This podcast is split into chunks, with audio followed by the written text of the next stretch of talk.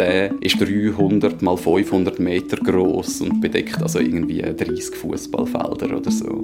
Pilze sind extrem wichtig für die Nährstoffaufnahme für viele Ackerkulturen und sie haben ein riesiges Potenzial. Gerade so in der Hippie-Generation, wo es um so Bewusstseinserweiterung und solche Themen gegangen ist, sind die sehr gern gebraucht worden, eben als Drogen.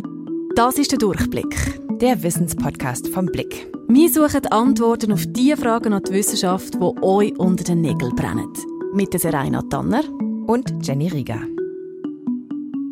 Die Pilzsaison ist eröffnet und wer jetzt aufmerksam durch den Wald läuft, der sieht vielleicht hier einen Fliegenpilz, da einen Baumpilz und mit ein bisschen Glück gibt's dann nachher eine Steinpilzpfanne zum Znacht. Aber Pilze, die können nämlich noch viel mehr. Eventuell können Pilze sogar die Welt retten. Herzlich willkommen zurück zum Durchblick. Mit den Pilz starten wir in die vierte Staffel. Rainer, ich hatte ja im Biologiestudium mal eine Pilzvorlesung und der Professor war so ein sehr lustiger, ein bisschen kauziger Typ, der erzählte mit einer wahnsinnigen Begeisterung über Pilze, die auf Duschvorhängen wachsen und die eben zum Leben überhaupt nichts weiter brauchen als ab und zu ein paar Spritzer Wasser. Das sind ja aber nicht die Pilze, die man gerne hat, oder? Die auf dem Duschvorhang. aber ja, Pilze sind ja schon irgendwie ein bisschen komische Wesen. Pflanzen sind es nicht, aber Tiere ja auch nicht. Pilze wurden lange den Pflanzen zugeordnet, sind aber eigentlich keine. Und biologisch gesprochen sind die Pilze eigentlich ein eigenes Reich. Und um mal zu schauen, was es eigentlich alles für Pilze gibt, habe ich den Verein für Pilzkunde in Zürich besucht. Der trifft sich jeden Montag und die Leute bringen da einfach so gesammelte Pilze mit. Gar nicht mal nur die Speisepilze, um zu schauen, ob die giftig sind oder so, sondern alles Mögliche. Speisepilze und ihre giftigen Doppelgänger. Ich habe besonders Freude jetzt am Pantherpilz. Mhm weil das ist sehr ein schönes Exemplar, eben sehr giftig. Das waren Hans-Peter Neukomm und Christine Pifaretti und die sind beide Mitglied im Verein für Pilzkunde und sie arbeiten beide auch als Pilzkontrolleure. Und eben zu denen kann man gehen, wenn man im Wald war und ein paar Pilze gesammelt hat und sie erklären einem eben dann, welche das essbar sind und welche nicht. Aber eben Christine und Hans-Peter, die laufen einfach am Wochenende im Wald um und sammeln nicht nur essbare Pilze, sondern auch die giftigen. Sie hat es vorhin selber gesagt. Sehr schönes Exemplar, oder, was sie angefangen hat, der Pantherpilz. Wieso machen sie das? Also es ist nicht nur Pilz, es ist die ganze Natur. Und dann hast du zwischendurch auch etwas Feines für die Pfanne oder zum Verschenken. Die Kollegen haben immer Freude, wenn sie Steinpilz geschenkt bekommen. Und der Anreiz ist sicher auch eben das Sammeln selber und das Finden, weißt Weißt du, wenn du dann so ein Feld von Steinpilz siehst, oder? Reihe so, einfach so schön leuchtet ja, im Moos. Und ja, es ist einfach Oder schön, auch Saftling, die farbenprächtigen Fruchtkörper, die die machen können. Das ist auch so ein schönes Bild in einer grünen Wiese und so rote Saftlinge und so. Die geraten wirklich richtig ins Schwärmen, oder? Total herzig. Ja, eben ich war auch echt erstaunt, wie motiviert und gründlich die auch alle sind. Also an dem Abend saßen da so 20 bis 25 Personen, das war in so einer Funktionshalle, alle mit ihren gesammelten Pilzen und Bestimmungsbüchern und teilweise auch noch mit einem Mikroskop, um zu schauen, was für Pilze sie da gefunden haben. Diese Pilze werden dann am Schluss alle angeschrieben mit den Artnamen und schön sortiert und dann vorne auf so einem Tisch gesammelt, damit alle die mal angucken können. In der Schweiz gibt es etwa 6500 Großpilzarten. Also Großpilze sind eben Pilze, die auch sichtbare Fruchtkörper bilden. Das sind eben die, die wir so aus dem Boden wachsen sehen. Circa 300 von diesen Schweizer Großpilzarten sind genießbar, 200 sind mehr oder weniger giftig, also so Magenverstimmung bis tot. Und der große Rest ist einfach ungenießbar, also man muss sich schon sehr gut auskennen. Also mir ist absolut nicht bewusst, dass das so viel sind. Das äh, beeindruckt mich jetzt schon noch. Ja, und das ist auch wirklich, also nur ein klitzekleiner Bruchteil aller Pilze, die es auf der Welt gibt. Die meisten Arten sind noch überhaupt nicht bekannt. Es gibt aber Schätzungen, dass es weltweit so 2,2 bis 3,8 Millionen Pilzarten auf der Welt gibt. Manche dieser Pilze sind sehr klein, mikroskopisch klein, andere sind sehr, sehr groß. Übrigens auch das größte Lebewesen der Welt ist ein Pilz. In Oregon in den USA gibt es einen, also sogenannten dunklen Halimash, das ist so die Pilzart, und der hat sich über mehrere Quadratkilometer ausgedehnt. Wahnsinn. das ist alles offensichtlich vom gleichen Individuum. Der ist mehrere Tonnen schwer und, glaube ich, etwa zweieinhalbtausend Jahre alt. Andrin Groß ist Biologe und Pilzexperte am WSL, also an der Forschungsanstalt für Wald, Schnee und Landschaft in Birmensdorf. Und er hat mir erzählt, auch in der Schweiz wurde so ein riesengroßer Hallimasch gefunden und das ist tatsächlich auch das größte Lebewesen Europas. Der ist glaube ich auch 300 mal 500 Meter groß und bedeckt also irgendwie 30 Fußballfelder oder so. Das ist Wahnsinn. Jetzt habe ich meinen Kindern immer erzählt, der Blauwal ist das grösste Lebewesen auf unserer Erde. Aber das stimmt gar nicht. Das ist der Hallimasch, der Pilz. Wieso sieht man dann aber den Pilz nicht? Wieso hat das noch nie jemand von uns gemerkt? ja, das liegt daran, dass der größte Teil davon einfach unter der Erde versteckt ist. Also Pilze, die bilden so ein unterirdisches Netzwerk aus ganz feinen Pilzfäden, die Hyphen. Und alle Hyphen zusammen sind das Myzel. Und der Teil vom Pilz, den wir so als Champignon oder als Steinpilz kennen, das ist eigentlich nur der Fruchtkörper. Da drin sitzen eben die Sporen, die der Pilz benutzt, um sich weiter zu verbreiten. Und im Ökosystem nehmen Pilze auch eine sehr wichtige Rolle ein. Sie tun totes Pflanzenmaterial oder ganz allgemein totes organisches Material abbauen und eigentlich so die Nährstoffe wieder freisetzen, wo in dem toten Material drin ist. Und so gibt es Humus und mit dem Humus können wieder neue Pflanzen wachsen eigentlich. Und das heißt eigentlich mit anderen Worten, wenn es kein Pilz gäbe, wären die Wälder voll mit totem organischem Material. Genau, Pilze können nämlich auch Stoffe verarbeiten, mit denen Tiere und Pflanzen überhaupt nichts anfangen können. Zum Beispiel Lignin. Das ist so ein Molekül, das eigentlich Pflanzen zu Bäumen macht, also Pflanzenzellen zu Holzzellen macht. Und das ist eben so ein organisches Molekül, das einfach Tiere zum Beispiel nicht verdauen können. Wenn man jetzt zum Beispiel so einen Baum, einen alten Baum im Wald anschaut, wo vielleicht durch einen Sturm ein Ast abgebrochen ist, kommen dort Pilze und eigentlich den Ast anfaulen und mit der Zeit entsteht dann vielleicht ein Astloch und in diesem Astloch kommen wieder andere Organismen rein, Spechten oder auch irgendwelche Siebenschläfer zum Beispiel, die dann die Höhlen nutzen. Und so kann man Bild eigentlich auch anschauen als Nischenbilder für andere Organismen, die dann andere Organismen wieder benutzen können. Bild sind also ein wesentlicher Teil vom natürlichen Kreislauf. Genau, das fand ich auch so ganz spannend an dieser Recherche. Also wenn man sich so Nahrungsnetze denkt, im Wald zum Beispiel, dann hat man so Pflanzen, die werden gefressen von Tieren, die werden gefressen von größeren Tieren, aber die Pilze denkt man nicht so richtig mit.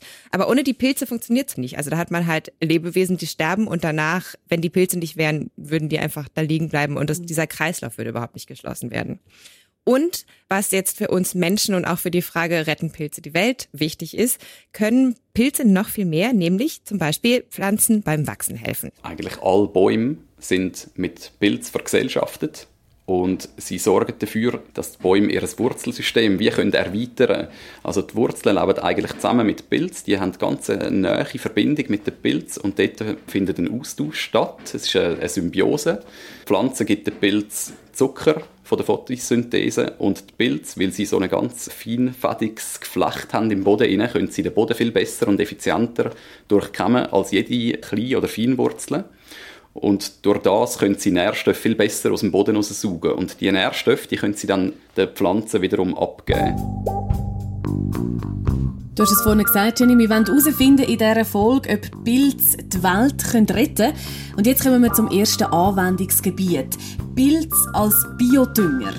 Wir haben gelernt, Pilze können Pflanzen helfen, Nährstoffe aufzunehmen. Lässt sich denn das in der Praxis anwenden, zum Beispiel in der Landwirtschaft? Genau das wird erforscht bei Agroscope, dem Kompetenzzentrum des Bundes für landwirtschaftliche Forschung. Und ich habe dort Marcel van der Heiden besucht, der ist Niederländer, und einen Blick in die Gewächshäuser geworfen. Und hier ist ein Experiment. Hier haben wir die mikrobielle Biodiversität im Boden manipuliert. Das heißt nicht nur Pilze, aber auch Bakterien. Und dann schauen wir an, wie das Wachstum vom Lauch äh, beeinflusst wird. Marcel van der Heiden leitet eine Forschungsgruppe bei Agroscope und ist außerdem noch Professor für Agrarökologie an der Uni Zürich.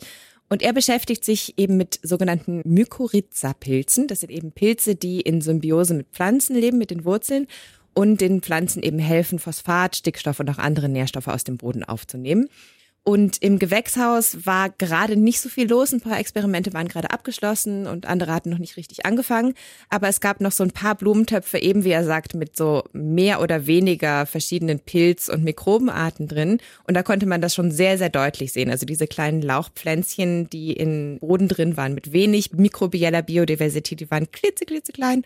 Und je mehr verschiedene Pilze und Bakterien drin, desto größer waren eigentlich die Pflanzen auch. 80 Prozent aller Landpflanzen leben zusammen mit diesen Mykorrhiza-Pilzen. Steinpilze oder Eierschwämmchen, die man auch sehr schön essen kann, das sind die Fruchtkörper von Ectomykorrhiza-Pilzen. Wenn man die sieht, weiß man, dass der Baum, der Buche, der Eiche eine Symbiose bildet mit diesen Pilzen, die ein riesiges Netzwerk von Pilzfaden, ein Mycelium im Boden bilden.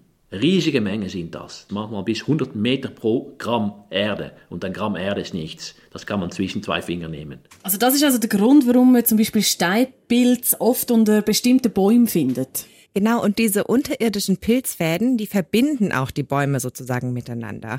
Und deswegen werden sie auch von Forschenden schon Wood Wide Web genannt oder das Internet des Waldes. Die bilden ein riesiges Netzwerk, ein unterirdisches Internet, was Bäume miteinander verbindet sogar. Das heißt, unterschiedliche Baumarten, die werden vom gleichen Pilz kolonisiert und da kann sogar Austausch stattfinden, dass ein Baum einen anderen Baum füttert mit Kohlenstoff. Das ist jetzt relativ neue Forschung, ist auch ein bisschen umstritten. Also Andrin Groß vom WSL zum Beispiel, der hat auch dazu gesagt, diese Wood Wide Web Geschichte ist gerade so ein bisschen ein Hype in der Forschung und eigentlich ist noch gar nicht so klar, welche Rolle diese Pilzfäden, also dieses Internet des Waldes quasi für die Kommunikation zwischen Bäumen spielen. Da braucht es noch mehr Forschung, aber ist, finde ich, ein sehr interessanter Gedanke, dass halt unterirdisch alles so miteinander verbunden ist.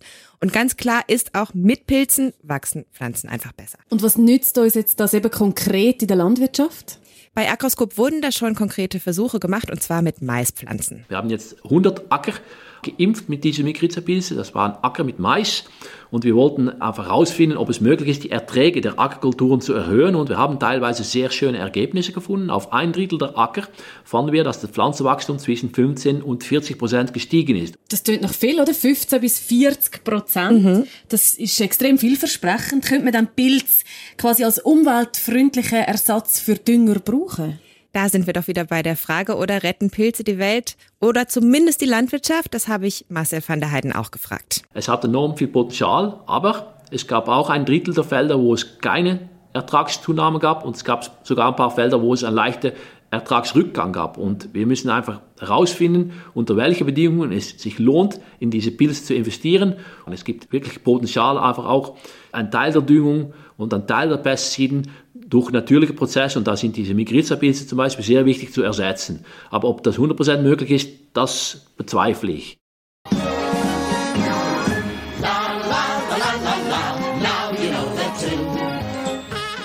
Man kennt es, oder? Das sind die blauen Schlümpfli, die man kennt aus dem Comic, wo ja bekanntlich in Pilzhäusli wohnen. Gibt es da die Möglichkeit, dass man auch ein Haus aus Pilz kann bauen kann, wenn man jetzt kein Schlumpf ist? Oder ist das irgendwie zu sehr... Äh... Nein, aus Pilzen lässt sich tatsächlich eine Menge bauen. Daran forscht Dirk Hebel. Der hat lange an der ETH gearbeitet, auch an Pilzprojekten und mittlerweile ist er Professor für nachhaltiges Bauen und Dekan der Architekturfakultät am KIT, dem Karlsruher Institut für Technologie. Es geht ja im Endeffekt vermehrt um die Frage, wo eigentlich die Ressourcen beziehungsweise die Reserven für unsere zukünftige Bauaktivitäten herkommen. Über nachhaltiges Bauen haben wir ja schon mal geredet in der letzten Staffel von unserem Podcast Durchblick. Und dort haben wir gelernt, dass weltweit sehr viel Beton verbaut wird, wo klimaschädlich ist und auch nicht wirklich ressourcenschonend, weil ja der Sand immer knapper wird. Ja, und eine Antwort, wie man nachhaltiger bauen könnte, ist natürlich nachwachsende Rohstoffe benutzen. Und dafür ist das Pilzmyzel, also dieses Wurzelgeflecht von Pilzen, sehr gut geeignet, weil es einerseits sehr schnell wächst und andererseits auch sehr genügsam ist. Das heißt, man braucht dafür überhaupt kein Ackerland. Man kann auch im Keller oder in der Fabrikhalle super gut Pilze züchten, ohne damit in Konkurrenz mit der Lebensmittelproduktion zu geraten. Und mechanisch betrachtet hat dieses Geflecht aus Pilzfäden auch eine gute Grundvoraussetzung. Wenn sich so zwei Fäden treffen, ist es nicht so, dass die übereinander oder untereinander durchwachsen, sondern die verschmelzen, die wachsen zusammen an so einem Punkt. Das heißt, eine solche Struktur bildet unglaublich viele Knotenpunkte aus. Und man kann sich vorstellen, dass ein Geflecht mit sehr viel verknoteten Punkten eine sehr, sehr gute Matrix darstellt, um Kräfte abzuleiten. Das klingt ja, ehrlich gesagt, ein bisschen komisch, finde ich jetzt in meinen Ohren. Pilze kann man ja nicht einfach so übereinander stapeln, oder? Was für Schritte sind denn involviert, bis dann aus so einem Pilz tatsächlich ein Gebäude entsteht? Ja, oder so Schlumpfstyle einfach eine Tür reinbauen, Fenster rein, fertig, oder? Nein. nee, die Pilze werden erstmal in Form von Pilzsporen auf ein Substrat gepflanzt. Das können biologische Abfallprodukte sein, zum Beispiel eben Holzspäne oder auch Stroh oder Hanf. Und dann dauert es ungefähr eine Woche, bis sich Pilzfäden gebildet haben. Dann bildet sich wie so ein weißer Flaum über diese biologischen Materialien hinweg. Nach sechs, sieben Tagen durchmischen wir das Ganze nochmal, fügen vielleicht noch andere Zuschlagstoffe hinzu und füllen dann dieses durchmischte Material in eine endgültige Form. Das heißt, wenn ich jetzt einen Backstein herstellen will, ist es eben eine rechteckige Form oder wenn ich irgendein Bauteil wachsen lassen will, das eine spezielle Form hat, muss man eben auch vorher dort eine Form bauen und füllt es ein und lässt es dann nochmal ungefähr sechs, sieben Tage durchwachsen. Also es geht auf jeden Fall schneller, wie wenn man einen Baum pflanzen oder für die Holzproduktion. Auf jeden Fall, genau. Und dann hat man jetzt eben da so dieses Bauteil noch in Pilzform. Das wird dann erhitzt, damit das Wasser rausgeht und dann ist der Pilz quasi abgetötet. Und danach hat man eben ein leichtes, aber trotzdem sehr stabiles Bauteil. Und am Ende seines Lebens kann es einfach auf den Kompost.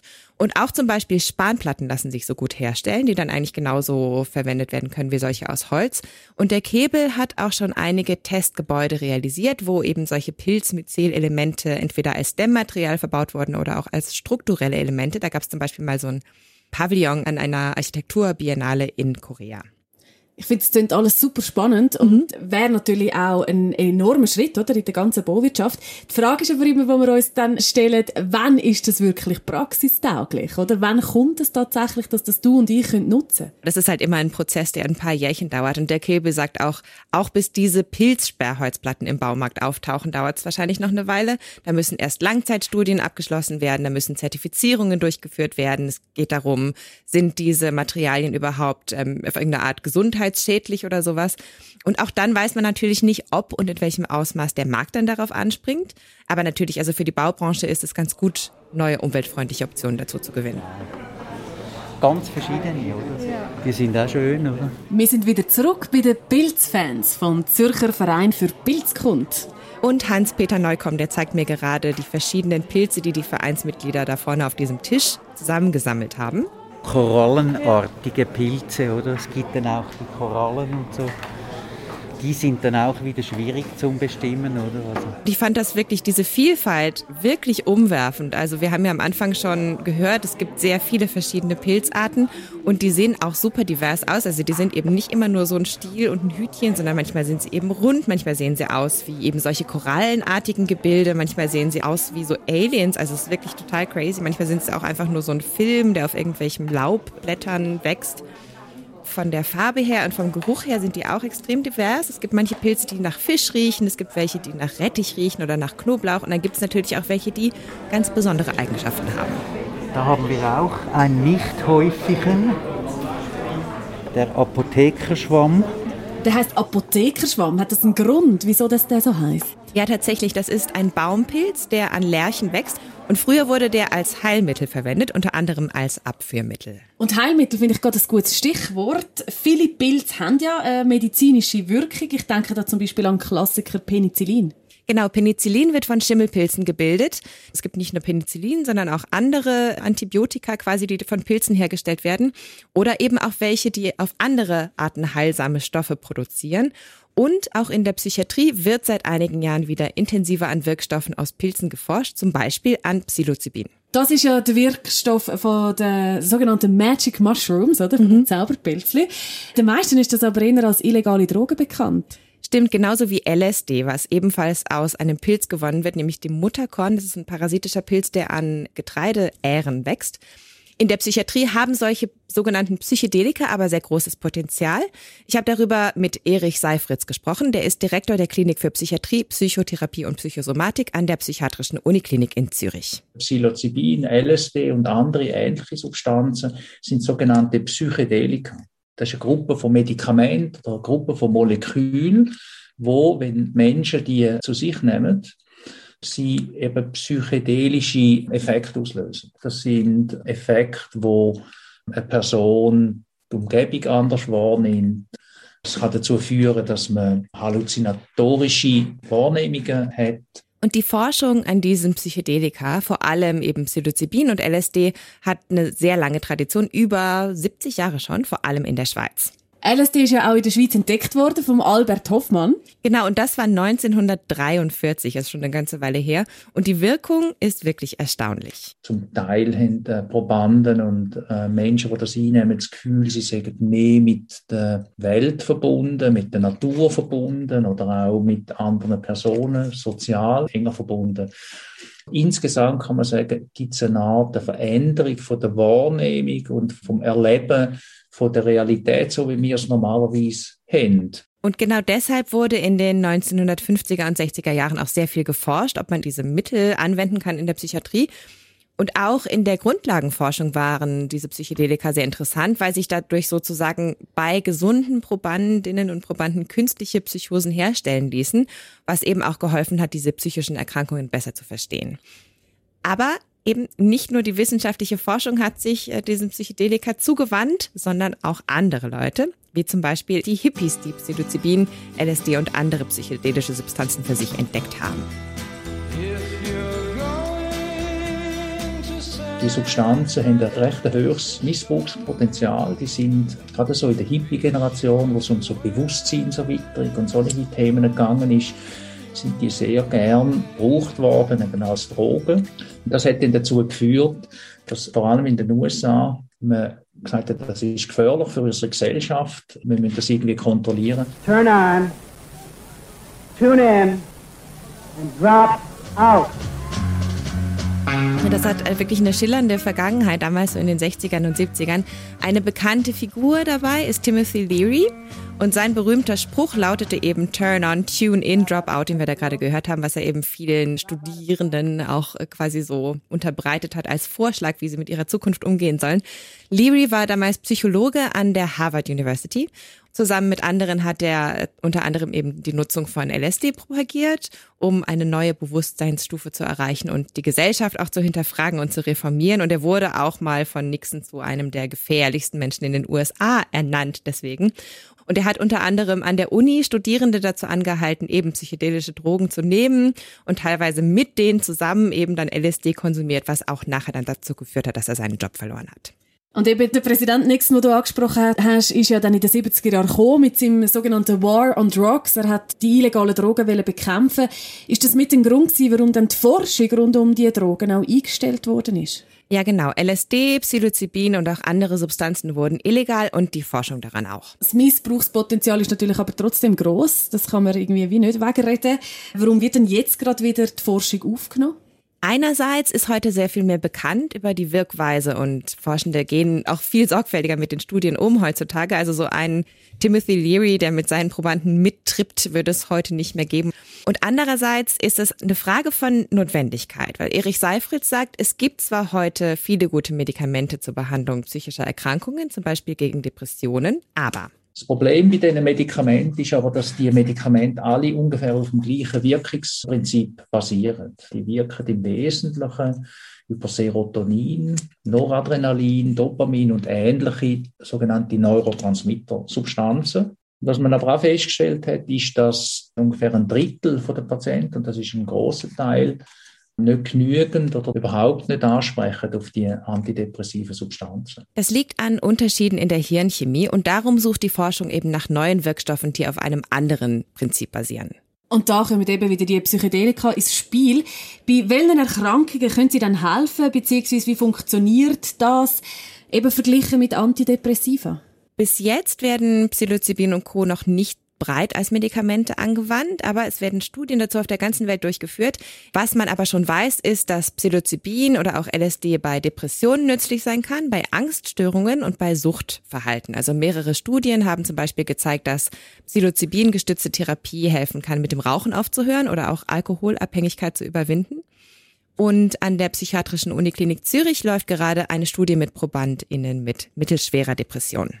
Unser Studiedesign basiert auf der Beobachtung, dass eine einmalige Gabe von so einem Psychedelikum, Psilocybin in dem Fall, recht langwirkende und lang anhaltende, messbare klinische und psychische Veränderung induziert, wo mehrere Tage bis mehrere Wochen anhebt. Also er redet von einer einmaligen Gabe.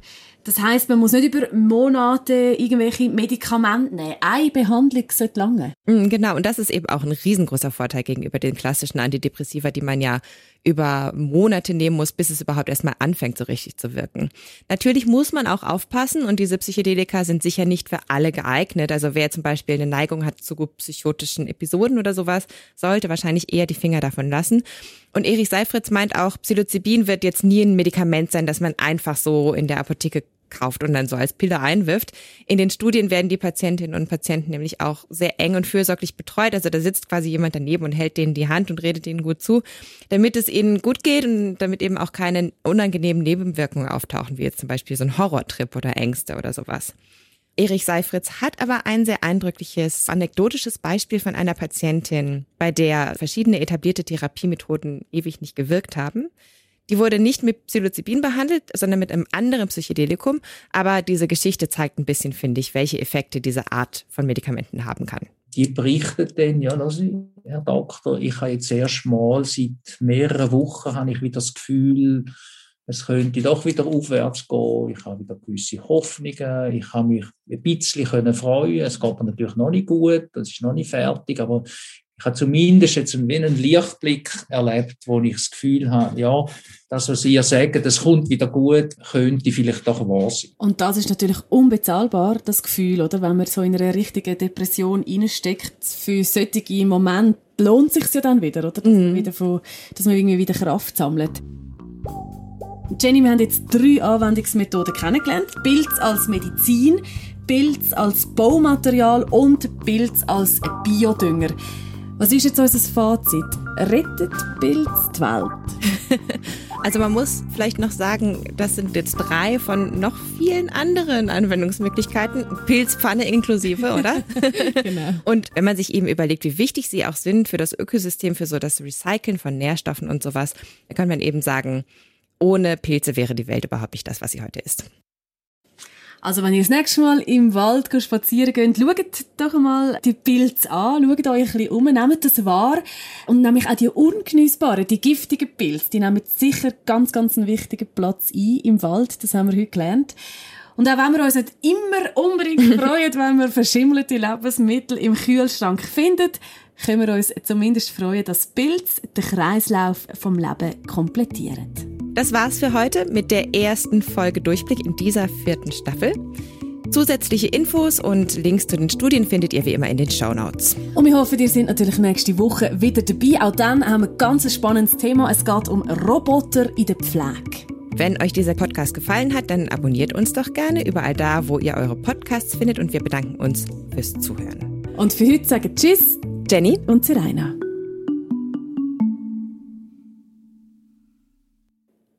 Und eben zu diesen Pilzkontrolleuren kann man gehen, wenn man jetzt selber im Wald war und ein paar Pilzchen gefangen hat. okay. Mit dem Sturmgewehr. oh Mann.